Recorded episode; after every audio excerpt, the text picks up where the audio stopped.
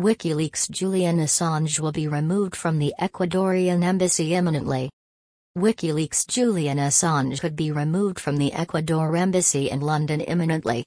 He has been there six years, in an attempt to avoid extradition to Sweden or the US. His health is failing,